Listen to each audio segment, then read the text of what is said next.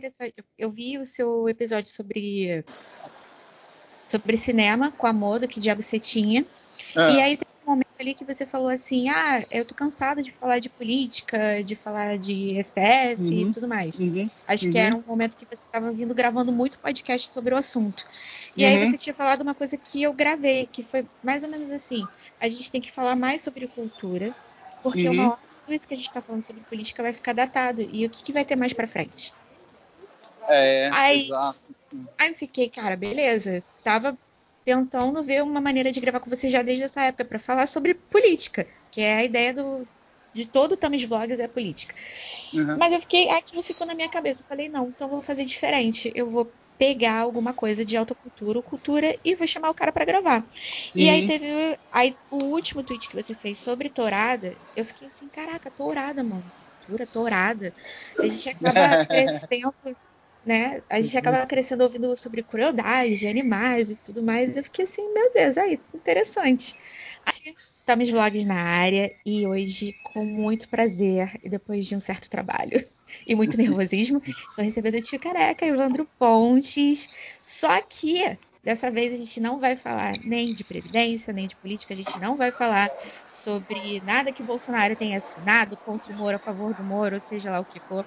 A gente vai falar sobre um assunto que, num tweet dele, me inspirou uma pesquisa não muito grande, mas bem curiosa. A gente vai falar sobre touradas.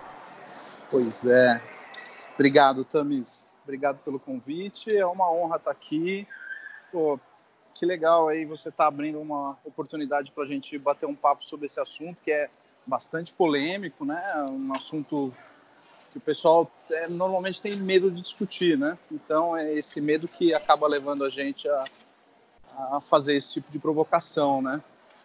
Sim. É, você comentou aí do, do, do, contexto, eu acho que eu já falei no Irmãos Caverna, né? Da onde que surgiu o contexto de eu ter jogado a questão da torada? Eu cresci em meio a essa cultura de torada.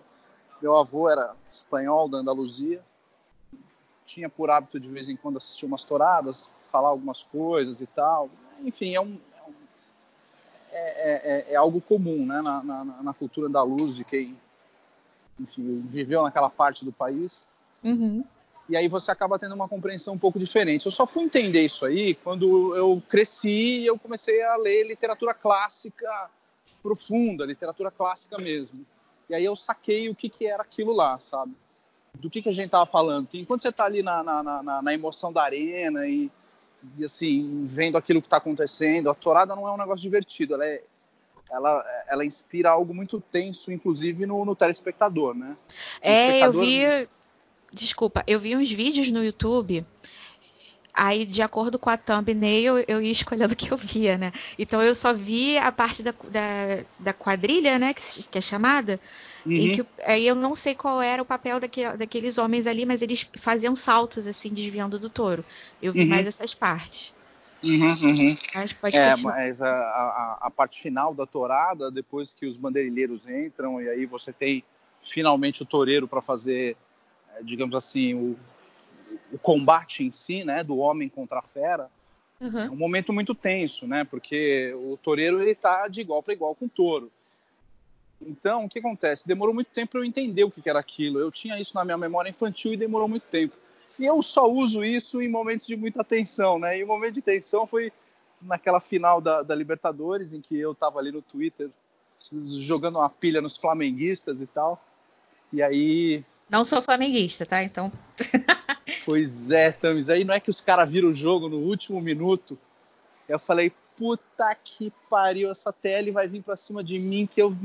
Putz, eu vou me fuder nisso aqui. Os caras vão me arregaçar. Aí eu joguei a isca, né? Eu falei assim: ah, não tô nem aí com futebol, meu negócio é isso aqui. Pum, aí botei um vídeo de torada. Eu tinha certeza absoluta que aquilo ia é, gerar uma puta de uma polêmica, mas enfim, essa polêmica eu consigo encarar. A polêmica do, do, do Flamengo ter virado o jogo não tinha argumentos. Porra, os caras viraram o jogo, eu não tenho argumento, eu não tenho o que fazer ali. Eu falei, eu vou trazer essa, essa briga para dentro do meu campo. Sim. E a estratégia deu certo instantaneamente. Naquele dia eu perdi uns 300, 400 seguidores, né? E aí, mas eu reacendi uma polêmica a respeito é, do que, que significa a tauromaquia, né? Então, esse foi o contexto de como é que eu trouxe esse assunto. Nunca, nunca quis trazer, enfim, sabe aquela coisa tipo coisa minha, uma intimidade, sei lá, enfim. Mas aí acabou vindo esse assunto. E aí a gente estava falando em off, né? Você falando, pô, eu vi que você falou muito é, de como é a torada na região da Andaluzia e etc e tal. Eu não consigo falar de torada nem de outras regiões da Espanha. Uhum. Porque, enfim, são tradições diferentes, às vezes são regras diferentes.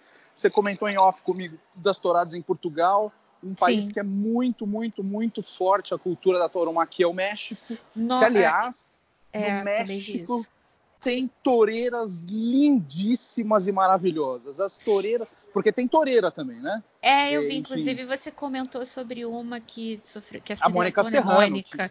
Isso. Mônica Serrano. Ela é, é, Na verdade, ela faz parte de um tipo de tourada que é tourada sobre cavalo, né? Então, ela enfrenta o touro em cima de um cavalo. Então, é, o pessoal fica assim, todo dentro desse contexto, né? De achar. A Andaluzia é um pouco mais é, é, um, é um pouco mais alfa nesse negócio. É muito difícil de você achar mulher toreando na Andaluzia. Uhum. Então é uma coisa muito masculina, né? É, mas no México isso é aceito, né? Então, enfim. E aliás, tem toureiras lindíssimas, assim. São mulheres excepcionais. Assistir uma entrevista com elas é um negócio excepcional, assim.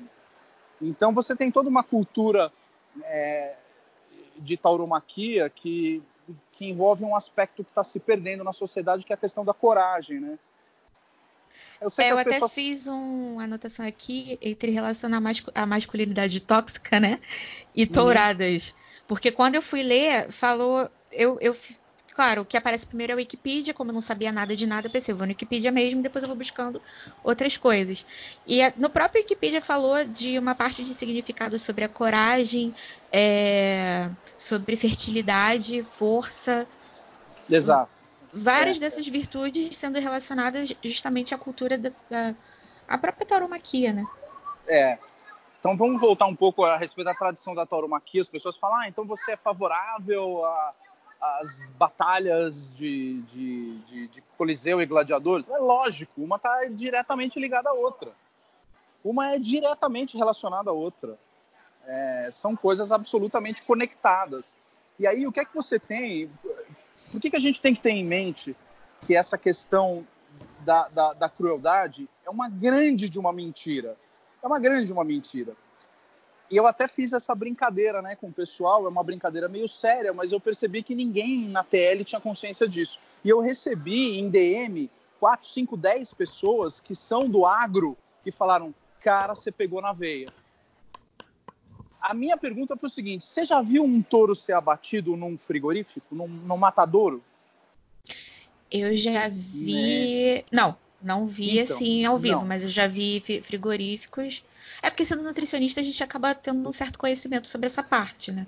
Exato. E, mas assim, então... ver ao vivo eu nunca vi. Inclusive, eu acho até que. Aliás, eu já vi, no máximo que eu vi foram, foram os pintinhos sendo tri triturados. então, Isso já me deu um embrulho. Mas eu não deixei de comer ovo, nem galinha, nem nada disso. Pois é, e aí o que, que, o que, que a gente o, o que, que a gente tem a respeito da realidade da crueldade em relação a um animal, tá? Num frigorífico, no matadouro, e assim, até para os meus seguidores aqui que vão me seguir no Metal Bridge, na Shockwave Radio, vocês vão me seguir e eu vou ter um programa sobre Black Sabbath em que a gente vai falar sobre a vida do Ozzy Osbourne. Vejam a biografia do Ozzy, I Am Ozzy, em que o Ozzy, antes de se tornar cantor do Black Sabbath, ele trabalhou por anos num frigorífico. E ele descreve exatamente o trabalho dele no frigorífico. Você vai me dizer que aquilo é tratar o animal com, com, de maneira honesta ou de maneira livre de qualquer crueldade? Porque o animal ele é sedado, ele é preso às vezes. É, eles usam, às vezes, aquela espingarda de pressão de ar, né, para dar um, um tiro na testa do animal.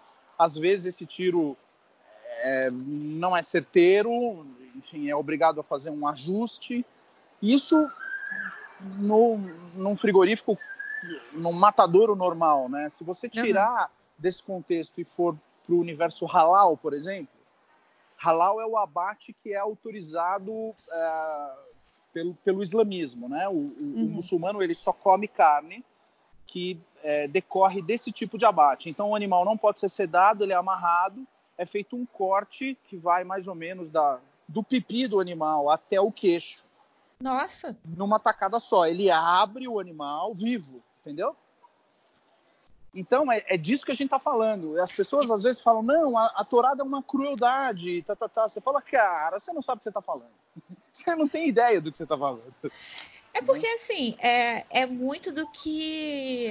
Aí eu vou entrar naquela brincadeira até que eu fiz na DM, que eu falei que eu tinha uma visão muito vegana da história, e você uhum, falou assim: uhum. não, mas peraí, os touros são veganos, né? Mas eu pensei, na hora eu pensei assim, cara, eu não vou responder, não, porque o Evandro ele é muito sagaz. Ele entendeu a ironia da coisa. Se eu responder alguma coisa que não vai condizer, eu vou acabar estragando a minha entrevista e perdendo a oportunidade. Então eu vou ficar quieta. Aí eu falei assim, é verdade. Mas eu fiquei assim, gente, é, a gente vem mesmo pela mídia, né? Da PETA, a própria Luísa Mel falando da vaquejada. É, e até fazendo esse link um pouco com a vaquejada no Brasil, o pessoal do agro também fica muito puto da vida quando fala que a vaquejada é crueldade, né? Exato, exatamente, exatamente, porque eles conhecem o processo, né? Então, o que, que acontece? Vamos só recuar para tentar matar um pouco. Matar não, mas eu quero. Não vou dizer que eu vou matar, mas eu vou é, trazer a reflexão para que as pessoas reflitam a respeito da, da, é, da ponderação absoluta de que X é cruel, Y é não cruel. Não é, uhum. isso não é verdade. Então, o que é que você tem, por exemplo, num, num, num, num combate de tauromaquia, né? numa tourada? Você tem um homem e um touro, e a chance do touro é a mesma do homem. Sabe essa coisa de torcer pro touro? Eu chego uhum. pro cara e falo assim: vá torcer pro touro no frigorífico, malandro. Você consegue?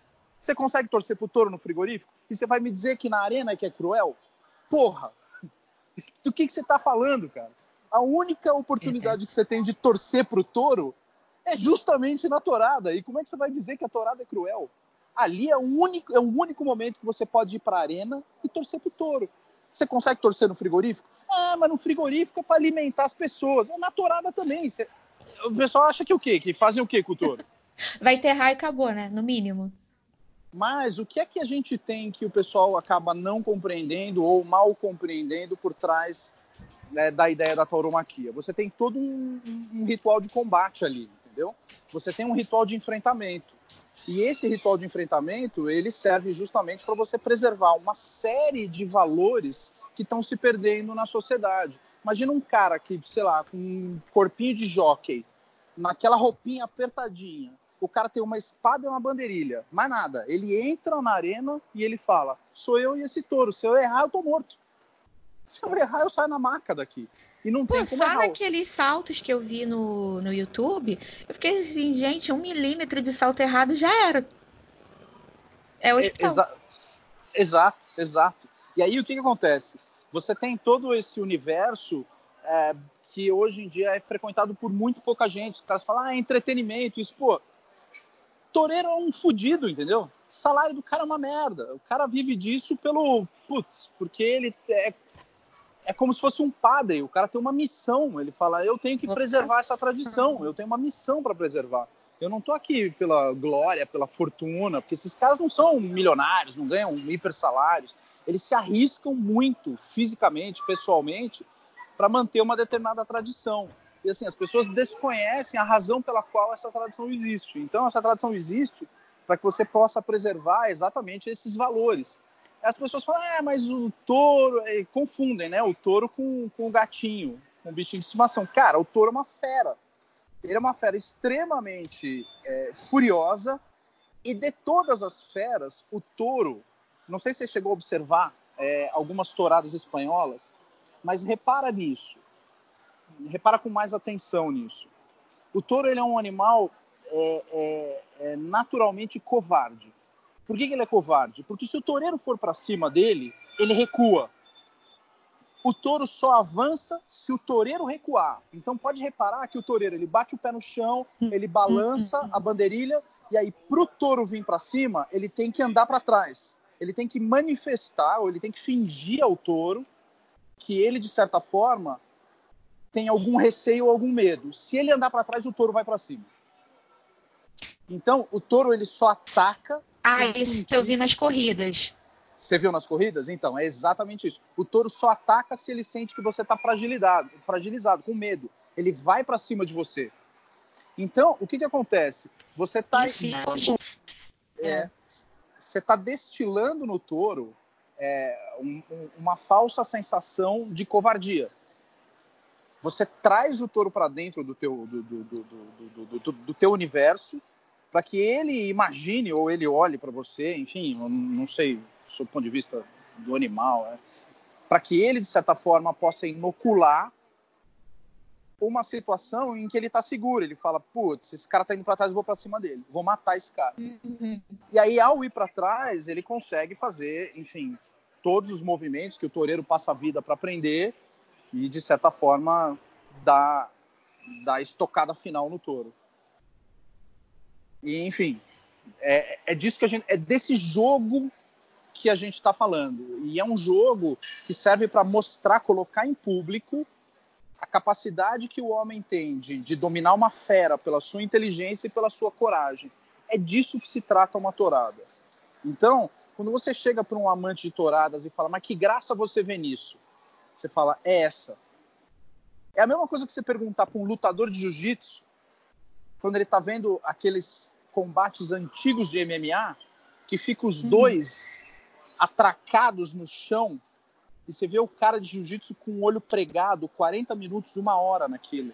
Você fala, mas que graça você vê nisso? Você fala, cara, não consigo te explicar. Eu não consigo te explicar que graça eu tô vendo nisso. Você precisa participar de um negócio desse um dia para você entender. É a mesma sensação, é por isso que as pessoas ficam ali com o olho vidrado na torada, porque sabe que é um baita de um risco, enfim, e aí, quando acontece o golpe final, uhum. é aquele negócio, você fala, pô, é um alívio, né? Quer dizer, deu certo, a inteligência prevaleceu. O ser humano prevaleceu sobre a fera. A coragem Tem prevaleceu algum... sobre, a cora... sobre a covardia. Tem algum desfecho que ambos sobrevivam, assim, tanto o toureiro quanto o touro? Sim, sim. É, eu não vi, é... eu não procurei. Eu tô perguntando porque eu vi, inclusive, eu li num blog chamado Observador que é todo de touradas em, uhum. em Portugal. Uhum. E uh, num, dos, num, dos, artigos eles, é, eles falavam que o touro que sobrevive à, à tourada ali, aquele momento, ele, ele não é abatido. É. Ah, tá, porque eles diziam não, que não, não era abatido continua, e também não era usado. Continua. continua. É ah, porque tá, eu não entendi. sei, eu não sei de que região você está falando. Ele não é abatido, mas continua. Não é abatido nem usado? É, ele não é batido e ele também não é usado novamente. Não sei se posteriormente ele é abatido. Ele é abatido posteriormente. Ele Talvez não é abatido ali seja. na arena. Mas o que é eu entendi. Ele é retirado da arena porque normalmente numa torada o touro ele, ele sofre ferimentos ao longo do processo. Uhum. Então, de certa forma, ele é retirado da arena, ele vai ser tratado por um veterinário e ele vai seguir, enfim, o destino dele como se fosse um touro de frigorífico. Ele vai sofrer um abate depois como se fosse um touro de frigorífico. Ele, ele perde. É, ele, ele, venceu. O touro venceu. Sabe aquele negócio? Torci pro touro. Legal, parabéns. O touro venceu. Ele é retirado da arena, o touro venceu. É, ele, ele vai ele vai para alguma ele vai para algum matador, para alguma para alguma fazenda e ele vai seguir um rumo de abate normal, entendeu? Ah, tá, entendi. Entendi. Então, na verdade, ele seguiria o tratamento mesmo que seria pro abate, ele só não é mais usado para tourada. É, o que eu tô te dizendo é que ele não morre de velho. Ah, tá. ele, ele, não vai morrer de velho e etc, como a Luísa Mel deseja. Isso não vai acontecer. Ah, entendi. É, sim, ele, é... ele sai, ele, ele sai vitorioso da arena e ele vai para, digamos assim, para uma outra linha. É isso que acaba acontecendo. Mas toda a ideia da tauromaquia, e se a gente recuar, uh, se a gente for ler na Odisseia, você tem um momento ali de. de, de, de, de você tem vários momentos de, de, tauromaquia, né? Enfim, toda a celebração em relação à volta do Odisseu e o reencontro com Penélope é comemorado uhum. num churrascão, né? Na é. verdade é isso, é um grande churrasco, né? O fim da Odisseia. É, você vê esses embates de homens com feras em, em 100% da literatura clássica. Você vê isso na, na Ilíada, você não vai ver, mas você vê na Eneida, você vê é, na, na, na, Odisseia, você vê no Lusíadas. Então, é, essa coisa do homem enfrentar o gigante ou do homem enfrentar a adversidade, isso está na literatura clássica. E essa é a forma pela qual os homens é, conseguem, de certa forma, transportar da literatura clássica para o embate de arena. Né? Então, o embate de arena, o que, que é? É uma representação épica daquilo que você, é, na literatura, acaba, é, de certa forma, Como? absorvendo é, por, por intermédio de alguns valores e etc. E assim, senhoras e senhores, mais uma recomendação para que vocês leiam a Eneida, a Odisseia, a Ilíada e os Lusíadas. Exato. Que é o que eu mais canso de ouvir em todos os podcasts que eu ouço. Sempre a gente sempre a galera traz Grécia Antiga e literatura clássica. Então, mais uma vez, para ver se entra por osmose na cabeça da galera. E eu achei muito interessante também na pesquisa que eu estava fazendo, hum. quando fala de doutorado em Portugal, isso vem de muito, muito tempo, né? Desde Dom Sebastião Avisna, pelo que eu pude ver. E aí eu tomei um susto quando eu estava lendo, que até até que eu me toquei que na verdade era Dom Pedro II de Portugal, tá, gente? Não era o nosso Dom Pedro é, II. É. Uhum. Mas eu fiquei assim, como assim? É, Dom Pedro II? Esqueçam, mas eu, podia, eu não gostava de dourada. É, não, não, se esqueçam que o Dom Pedro I, o nosso Dom Pedro I, Dom Pedro de Alcântara, ele, ele é o Dom Pedro IV de Portugal, que venceu a Guerra dos Dois Irmãos contra o irmão dele, Dom Miguel, em, em, em 1832, 1834. É, um dos caras mais macho-alfa da história da humanidade é Dom Pedro, porque o cara desembarcou em Portugal com uns 7 mil mercenários e fodeu com o irmão dele, que tinha um exército de 80 mil homens cara entrou em batalha, tomou bomba, tomou porrada na cabeça, derrubou o cara, derrubou o irmão dele e entregou o trono para a filha. Esse é o Dom Pedro IV de Portugal, que equivale ao nosso Dom Pedro I. Esse Dom Pedro II que você está falando, é, inclusive é anterior ao Dom Pedro III. O Dom Pedro III é o da Inês de Castro, não é? Acho que é. Ou é, ou é o Dom Pedro II, que é da Inês de Castro. Ele está enterrado Eu lá no mosteiro. Está tá enterrado, se eu não me engano, no, no, no eu não sei se ele está na Alcobaça ou no Mosteiro dos Jerônimos. Mas, enfim. Eu é acho é que é o terceiro. É, é. É o Dom Pedro III. Que é, enfim. E esse Dom Pedro II que você está falando, que é ligado às touradas, né? É, é, é, um outro ainda. É o de Portugal. De Portugal. Isso. Não é o nosso. É. Mas até eu, eu, eu entendi. Porque assim, eu estava lendo sobre Portugal.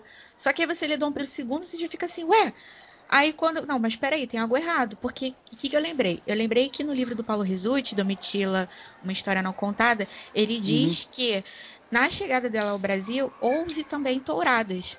E que uhum, Dom João uhum. VI detestava touradas e que a Dona uhum, Leopoldina uhum. também não gostou.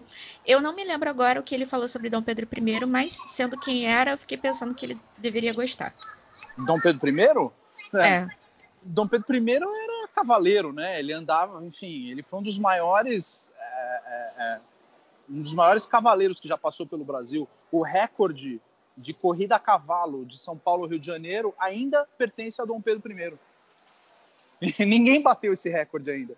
O recorde de corrida a cavalo Rio de Janeiro, São Paulo pertence a Dom Pedro I. Você acha até que um cara hoje. desse até hoje? Você acha que um cara desse gosta ou não de torada? Esse cara gostava de tudo que era torada, cerveja, mulher, enfim. esse foi o nosso Dom Pedro I. Essa é a razão pela qual a esquerda tem tanta raiva, tanto ódio dele. Inclusive, gente, para quem quiser saber mais, né, porque o Evandro sabe muito de Dom Pedro I, inclusive tem o episódio 85 do Guten Morgen, tá, em que ele fala só de Dom Pedro I. E é assim, é fascinante esse episódio. Foi um dos episódios que eu mais gostei que o Evandro participou do Guten Morgen. Ah, que legal. E só para corrigir, o Dom Pedro I da Dona Inês de Castro, aliás, o Dom Pedro da Dona Inês de Castro, na verdade, é o Dom Pedro I de Portugal. É o primeiro, é o primeiro, é. Agora, Evandro, também você falou sobre criação de touros para treinamento, é, para as crianças treinarem. Sim, Isso sim. ainda existe? Como, como existe, que é isso? na Espanha sabe? existe. Você, você tem baias de criação de touro em que Você tem pequenos garrotes, né? O garrote pequeno, o touro ali, quando está pequenininho ainda, o novilho, o garrote. Uhum. Ele, ele é usado para ensinar meninos de 7, de 8 anos, já para poder encarar uma pequena fera. É um pequeno menino encarando uma pequena fera. Então, tem vídeo disso na internet, no, no, no YouTube. Podem buscar treinamento de toureiro. Tem vários, diversos, assim. Então, já desde cedo, o menino começa a crescer com 5, 6 anos, com, essa, com esse ímpeto né, de, de encarar, de desafiar. A gente tem muitas coisas que acabaram se perdendo ao longo do tempo, né? Se a gente for pegar a cultura japonesa, uhum. que é a cultura dos samurais, depois da Batalha de Sekigahara em 1603, o, o Japão entra lá na dinastia de Tokugawa, do, do uhum. shogunato de Tokugawa, e ele entra em 350 anos de paz. Só que você tem ali toda uma cultura guerreira, que os caras não têm o que fazer com aquilo. E o que é que eles saem fazendo? Principalmente os samurais que não têm um emprego fixo. São chamados ronins. Eles saem andando por pelo Japão, enfim, em, em peregrinações que são chamadas de, de, de shugyo, né? São os shugyoshas. Uhum. E eles saem se desafiando, desafiando um ao outro em batalha de vida ou morte. Mas isso foi muito comum, 300, 350 anos no Japão, era muito comum você ter duelo entre duas pessoas que iam testar sua técnica. Mais ou menos como existe hoje no MMA, só que sem sem a sua Sem chance. todo glamour. Não, né, alguns tinham glamour, né? Mas você não tem é, o médico ali do lado, o árbitro ah, separando, é vida ou morte. Normalmente esses combates de samurai é uma coisa curiosa, porque as pessoas imaginam assim lutas homéricas e demoradas. Esses combates de samurai da, da, do, do, século 17, 18, eles duravam de 10 a 40 segundos. Não era um negócio assim que você falava, porque é um corte só. Então você é. tinha esse tipo de desafio. Na Espanha, Tamis, hum. e aí eu estou falando da Espanha do, do, do, do, século XV, XVI, XVII, era muito comum você ter cavaleiros ou, enfim, é, homens ligados a essa casta da nobreza e etc., que saíam dentro da Espanha. A Espanha, principalmente na região da Andaluzia ou na região de, de La Mancha, uhum. ela é bastante apinhada de touro selvagem. E era muito comum você ver é, é, guerreiros descendo seus cavalos e desafiando as feras né? O cara ir lá e desafiar, peitar a fera. Então, essa assim, cultura... Do nada. Tipo, desce do, do cavalo, desce do o cavalo, touro ali, um, vamos lá. Tem um, tem um touro ali, o cara saca a espada e fala, vou desafiar esse touro aí. É, isso é comum. E você vê isso de uma maneira absolutamente estupenda, magistral, aonde? Em Dom Quixote de la Mancha. Na passagem que Cervantes faz, é uma analogia maravilhosa do, do enfrentamento do Dom Quixote com os moinhos de vento puta, aquilo ali é... Eu tenho que parar de falar, senão eu tenho que parar de falar, senão eu vou começar a chorar aqui. Isso aí é, é, é, é de uma profundidade que hoje as pessoas não têm, sei lá, não têm 5% de, de capacidade de compreensão do que, que é aquilo poeticamente, literariamente, e qual é o tipo de cultura que que que que está encerrada no peito de, de, de, um espanhol e qual o tipo de brincadeira que o Cervantes está fazendo com essa cultura, né? Qual é o Não, tipo eu tô de aqui ouvindo, extasiada e me sentindo até um pouquinho burrinha. e, e cada, cada coisa que você fala, assim, você falou agora de Don Quixote, falou da Eneida, do Odisseia, eu fico assim, gente, eu preciso ler mais. Procurar mais. E, e como é. a história consegue realmente tocar a gente por coisas assim.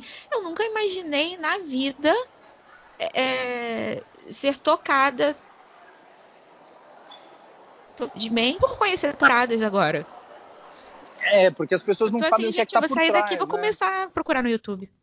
Então, o que, que acontece? Aí você tem toda uma interpretação que surge a partir do século XIX a respeito do que é essa passagem dos moinhos de vento, do que é do que é Don Quixote de la Mancha, do que é os, a figura do Sancho, que são interpretações do século XIX e início do século XX que matam todo o conceito épico de discussão que, que, que Dom Cervantes trouxe para para obra para obra poética dele, né? É uma narrativa, a gente sabe, mas enfim, Aquilo é de uma poesia estupenda. Então, por trás disso, você tem toda essa cultura do, do cavaleiro que estava solto ali na Espanha, já, enfim, feita a Guerra da Reconquista, a Guerra da Reconquista está vencida, a Espanha ela está é, estável sob o ponto de vista interno, né? Então você não tem mais o, o conflito entre Navarra, León, Castilha, Andalucia, as regiões da Espanha que estavam em conflito, elas foram consolidadas e a partir daquele momento você tem um monte de cavaleiro, digamos assim, desempregado, né? Cara tá ali, uhum. enfim, não tem. A, a Espanha está dominando o cenário mundial, domina no mar, domina na terra, com, com, com a Armada Espanhola, tem toda a América Espanhola à sua disposição, então você passa a ter, digamos assim, um, uma estabilidade bélica, militar. E o que, que aquele uhum. cara que ele, porra, vive de desafiar e vencer batalha, ele faz o quê? O cara desce do cavalo e sai desafiando o touro, sai desafiando, sai desafiando o bicho no meio do mato, entendeu? Até para manter a própria o, o, próprio espírito, né? Já que aquilo é uma vocação, não deixa de ser. Exatamente. Sabe aquela coisa do Olavo e caça-urso? Uhum. É, é, isso aí, é isso aí. É, o cara tá ali. Só que, enfim, hoje em dia não tem outro jeito, né? Você tem que ir com arma de fogo. Agora imagina na, no século 17, 18, que o cara, sei lá, ia caçar urso com uma espada, ele não ia com arma de com fogo. flecha, talvez. Exato. É que assim, não, não, não estamos falando de urso, né? A gente está falando de, de outra de, de, de, outra fauna, né? Mas uhum. não sei se você conseguiu sacar a analogia que eu estou tentando fazer. É exatamente sim, sim. isso que a gente está tentando resgatar, né? Quando a gente vê aí o pessoal fala ah, a cultura do caçador e etc. É, é, o princípio é mais ou menos esse, entendeu? de você uhum. ir lá e se impor um desafio. Você fala, pô, eu sou capaz aqui de, de enfim, de, de enfrentar esse, esse desafio. Eu sou capaz de colocar. É, é muito para a vida também, né? Não só essa analogia do caçador e da besta, do toureiro e do touro, do caçador e da besta, mas para a vida. Assim, quando você acha que a gente perdeu isso? Desse, dessa ah, coragem? Ah, ah, isso aí é. Pô, a gente está falando de um, de, um, de um trabalho muito específico de todo o século XX. O século XX é o século da covardia, né? Então, o século XX é o século que vai é, matar essas virtudes antigas e vai inocular covardia dentro do coração dos homens. É, um, é, o século do Holocausto, é o século da Revolução Russa, é o século é, da Guerra Fria, é o século da mentira. Então, o século XX é o século que vai inocular covardia nas pessoas. Então, é um trabalho de 100 anos que é feito ao longo do século XX, em que você eh, chega na situação em que a gente está hoje. Você tem uma meia dúzia aí querendo, sei lá, reabrir essa caixa de Pandora para dizer: isso aqui não faz sentido, cara. Isso aqui não faz sentido. A gente montou uma sociedade de, de, de imbecis, gente servil, uhum, uhum. É, de, de gente sujeita a controle, né? E, e, enfim, é um começa aí com poucos, mas a gente pretende de certa forma ir é, despertando nas pessoas essa capacidade de perceber onde que elas estão se colocando, né? Eu tenho sido assim duramente criticado, principalmente pelo pessoal da Isentolândia, de que eu sou de certa forma um estimulador da violência e etc. eu fiz com os irmãos Caverna um outro pod ah, para a gente falar é, é, é, de traição, foi um pódio a respeito da, da situação de, de, Judas Iscariotes, né, do seu ponto de vista bíblico. E aí a gente fala de coisas, óbvio, que estão aonde? Na literatura clássica, né, Tamis? Falamos Sim. de coisas lá. É, eu a comecei diferença... a ouvir esse. Eu comecei é, a ouvir esse episódio. A diferença entre fúria e ódio são duas coisas completamente diferentes. Tanto é que a primeira palavra da Ilíada qual é? É menin, fúria. Menin, Aquile, Peleiados, que até o Boris Johnson fez uma, uma declamação no grego clássico fabulosa. Você já viu no Twitter o videozinho? Não, Dá uma olhada lá. Eu, eu, Boris eu Johnson. É, o primeiro-ministro da, da, da, da, da Inglaterra, que foi eleito agora, ele faz ah, uma declamação. Sim, sim, eu acho que eu vi é, sim. Ele faz uma declamação completa de, de do, do, primeiro canto do primeiro livro da Ilíada é, no grego clássico. Mas só voltando, a primeira palavra é fúria. É como a Ilíada abre, ela abre com a palavra fúria. Não é ódio, é fúria. Se você não tiver essa fúria, essa, essa, essa vontade de viver, essa, essa, essa vontade de, de, de, fazer a coisa do jeito que ela tem que ser feita, a gente vai ficar nesse mundo aí de, de, de Rodrigo Maia da vida, né? Você vê uhum. fúria no olho do Rodrigo Maia? Você vê não. De, não, você vê simulação, você vê distorção, você vê falsidade, é, falsidade. É só você olhar no olho dele. Você olha no olho dele e você fala: esse cara não tem fúria. Eu não consigo confiar nesse cara. Eu não posso confiar nele. O olho dele transmite para mim, o olhar dele transmite para mim insegurança. Ele é um cara inseguro. Olha no Alcolumbre, o olhar dele. Olha o olhar do Toffoli. A gente está passando o domínio do Brasil para pessoas que têm no olhar a dissimulação. Agora, olha Sim. no olho do Bonoro. Ele tem fúria no olhar. É por isso que ele é um cara que tem valor. Olha no olho dele. Você não vê dissimulação. Ele olha de frente para você. Ele tem fúria. Ele tem vontade de fazer a coisa certa. Ele vai para cima. Então, é, é, é, uma característica também que eu vejo muito, e você, por exemplo, no Fábio do ClickTime, é porque eu poucas vezes tive a oportunidade de realmente olhar o, Fla o Morgan, né? É. Então, eu, não diria isso. O Rodrigo Maia, por exemplo, eu como carioca já conheço o Rodrigo Maia de outros carnavais. Né? Ele, inclusive, já tentou a prefeitura aqui do Rio só Jesus, querendo engambelar justamente os jovens na época que ele era novinho. Ele e a é. Clarissa. Graças e a Deus não deu certo. Quer ver, quer ver outra diferença? E aí, para a gente não ficar aqui numa situação em que as pessoas estão dizendo que eu estou fazendo média com a família Bolsonaro. Essa mesma fúria você vê no, no olhar do Carluxo, mas você não vê no olhar do Flávio. Não. O Flávio verdade. não é um cara que tem sangue no olho. Não é. É aquele cara com aquele olhar olhar bovino, né, como dizem. Então, esse tipo de coisa, as pessoas estão perdendo a capacidade de fazer, é, digamos assim, uma leitura do mundo com base em elementos tão importantes, simples, instantâneos e imediatos como esse, né? É, e aí quando você vem propor assim uma, uma postura um pouquinho mais enérgica, car cardial para esse tipo de coisa, uma virtude, um, um, uma postura um pouquinho mais cardial, cardinal em relação à vida, é, as pessoas falam: ah, mas aí está vindo a mente imprudente, a pessoa que está estimulando o ódio no mundo e etc. E aí a gente volta para o século XX, entendeu? A gente tá Ou toda extremista. Hora... Isso. A gente tá toda hora querendo, é, digamos assim, pular um, pular um obstáculo e o pessoal ou aumenta a barra do obstáculo ou não deixa você pular ou diz que se você está pulando obstáculo você é um louco e etc. Então essa é a situação em que a gente está hoje. E esse tipo de detalhe a gente enxerga quando você vai lá e simplesmente posta um vídeo de uma torada. Você posta um vídeo de uma torada, é uma coisa assim, oh meu Deus do céu, o cara quer trazer de volta o holocausto. Assim, e o mais interessante é que não foi a esquerda que foi te bater, né? Não, não, não, não. É, para mim é a esquerda. Para mim, a assim, pessoa, é, ela, a, a, o a fato dela esquerda, vamos colocar assim. É, não, não vieram os isentões, mas não veio aquela esquerda das antigas, que inclusive a esquerda das antigas, aquele comunista que você fala calça suja, né? É, é justamente o cara que gosta de tourada às vezes.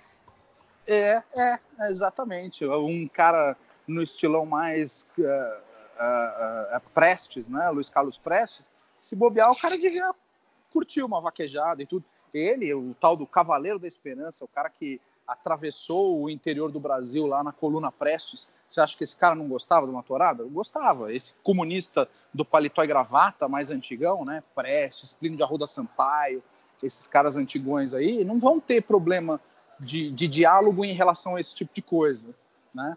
É, porque o cara reconhece a necessidade que ele precisa ter de é, inocular ou manter vivo dentre os combatentes dele de um mínimo de enfim de, de, de, de, de, coragem né? De capacidade de enfrentamento. Lógico eles não querem que isso aconteça lá embaixo né? Nas fileiras de militantes. Uhum. então eles mantêm essa fileira de militantes todos controlados. Ó, controlar esse pessoal. Para eles ensina que é feio isso mas eu em casa eu, eu, eu pratico arco e flecha, sei lá, enfim, não sei o que esses caras fazem. E aí. Até a o... questão da vocação, né? Se a gente for comparar. Como você é. falou, que um toureiro, um toureiro é, é, por vocação. Se for até comparar um, um como você mesmo, alguém no, numa hierarquia ou no nível de Carlos Prestes, é, também não deixa de ser uma vocação. É, a própria é, hierarquia da esquerda, quando ela fala de, de aborto ou de família desconstruída e tudo, é. Ah, todo mundo co começou a criticar a dep uma deputada aqui do Rio, a Thalíria, que tá grávida. Ah, uhum, abortista, uhum. tá grávida, não sei o quê. Eu falei, gente, mas vocês já não conhecem esse povo? É família tradicional para mim e aborto para vocês. É, exatamente, exatamente, exatamente, exatamente. É, é isso aí, é isso. E aí, essa, essa coisa da, da, da, da, vocação, né, que é uma coisa muito louca, a gente vê isso em, em às vezes, alguns sacerdotes, padres, é, monges budistas, é, uhum. é, pastores. A gente vê isso em rabinos, né? O pessoal simplesmente abdicando de ter uma carreira em que o cara pode se tornar um médico, um advogado e ganhar ali, ter um salário confortável, um apartamento bonito. Uhum. E você vê o cara abrindo mão sabe, em pleno século XXI, assim, dizer, não, eu tenho, eu tenho uma missão aqui. O toureiro é dessa característica de, de, de, de, de ser humano, ele, ele faz isso por missão, né? E tem, tem vários vídeos no YouTube sobre isso, principalmente de meninos, né?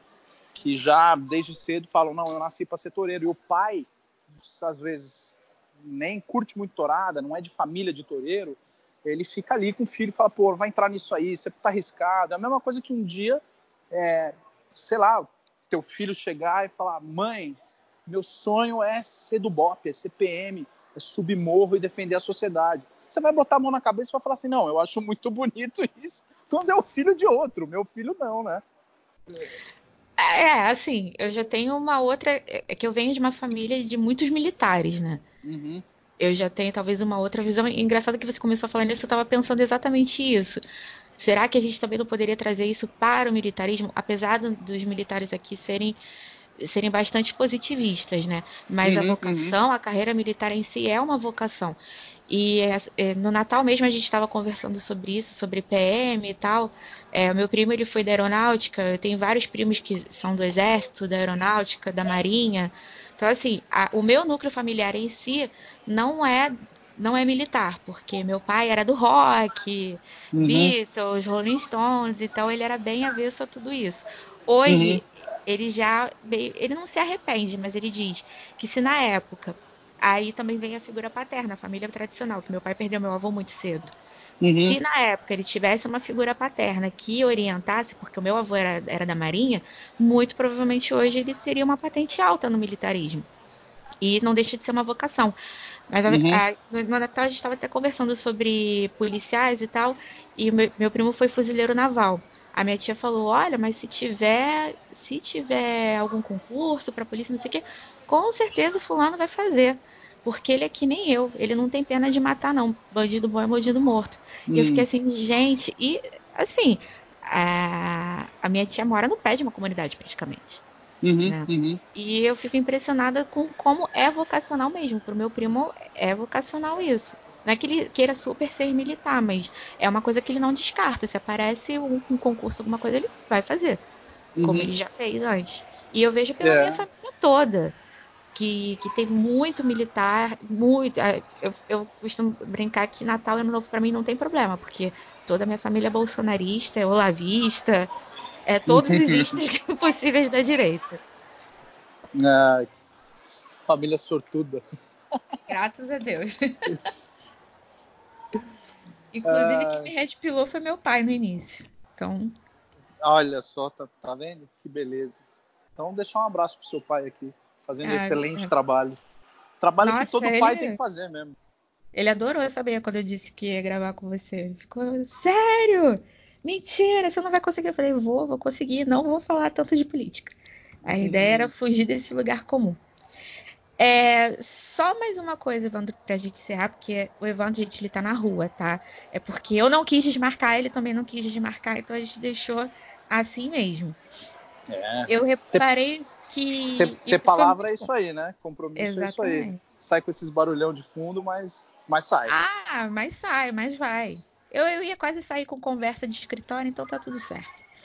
É, eu reparei que em Portugal, principalmente, a cultura é muito forte. Inclusive, tem uma petição é, a favor da, da, continuação das touradas, porque parece que querem proibir em algumas regiões, uhum. e é a petição de maior participação na história de Portugal uhum, uhum, para uhum. manter as touradas. E eu fiquei assim, caramba, é, por mais manifestações que tenham, a galera gosta, ou até assim, às vezes nem gosta tanto, mas é tão cultural que deixa. E eles entram é. igual time de futebol mesmo dentro da arena. É, é. É, é, existe, enfim, como eu te falei, eu não tenho eu não tenho muito conhecimento de como é que funciona a tauromaquia em Portugal, né? É, e nem nem tão pouco como funciona a tauromaquia em outras regiões da Espanha, né? É, eu cresci mais ou menos sabendo como a coisa funciona na Andaluzia, que é, digamos assim, a tauromaquia clássica, né? A escola clássica de tauromaquia, ela está na Andaluzia mas o envolvimento do, do, do português com essa cultura é, é impressionante, é, é, é, profundo mesmo. E essa petição mostra que às vezes tem até gente que não deve frequentar a torada, mas o cara ele reconhece o valor daquilo, sabe? Ele fala não, não dá. Uhum. Isso aqui é uma coisa que a gente pode estar tá simplesmente é, anulando, aniquilando um, uma parte da nossa. É como se eu estivesse amputando um braço de Portugal. É a mesma coisa na Espanha. Eu, como é que eu vou acabar com a tourada? É como se eu estivesse cortando um pedaço do corpo da Espanha. E aí a Espanha passasse a viver com um braço só. É, é assim, é, um, é, uma coisa muito profunda, muito forte, porque carrega todo esse tipo de valores que esses valores que a gente discutiu, que estão presentes na literatura e etc. Para você uhum. ter uma noção de como isso é absolutamente presente e não tem a ver com esquerda e direita, porque Portugal hoje eu encaro Portugal como um grande país socialista. É socialista, né? sim. É um país socialista. E você ter toda a sociedade que mantém um regime socialista em Portugal é, abraçada e congraçada com a necessidade de você manter é, a, a, tauromaquia como parte da, da, da, da, da, essência do português, uhum. isso também é, traz à mente uma, um, um outro, uma outra linha poética que me é muito cara, né? Existe um poeta dos, dos, dos anos 20 chamado Federico Garcia Lorca. Peraí, pouca Frederico? gente conhece. Federico, Gar... Oh, Federico, Federico Garcia Lorca. Lorca foi um, um, um, poeta muito polêmico porque ele era comunista de paletó e gravata. Mas comunista, comunista mesmo. Ele era militante forte.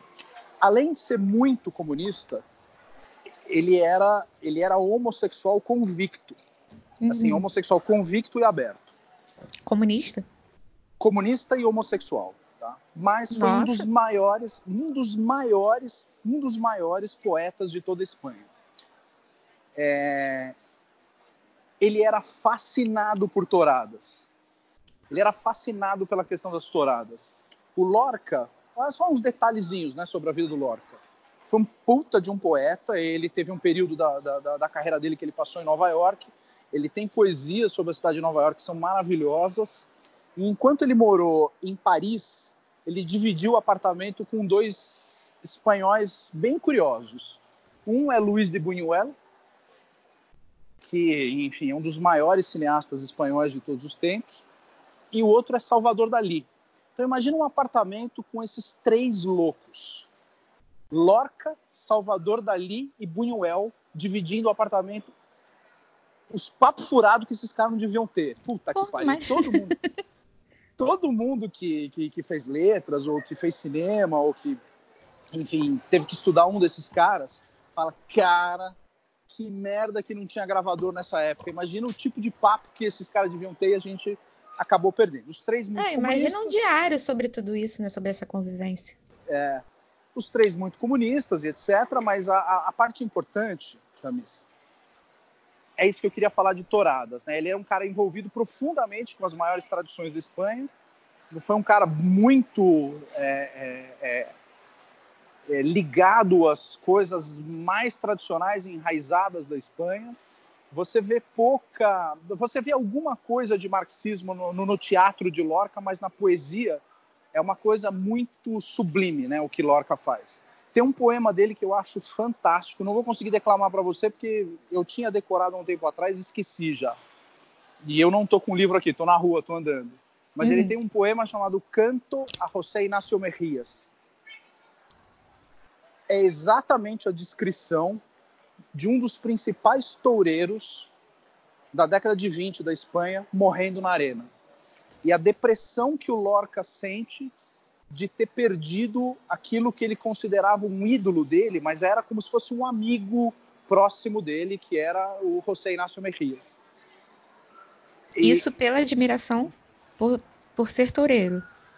Pela admiração por ser toureiro e por, pelo que o, o Inácio Mejías representava para o Lorca. Essa questão uhum. da coragem, essa questão é, da hispanidade, etc.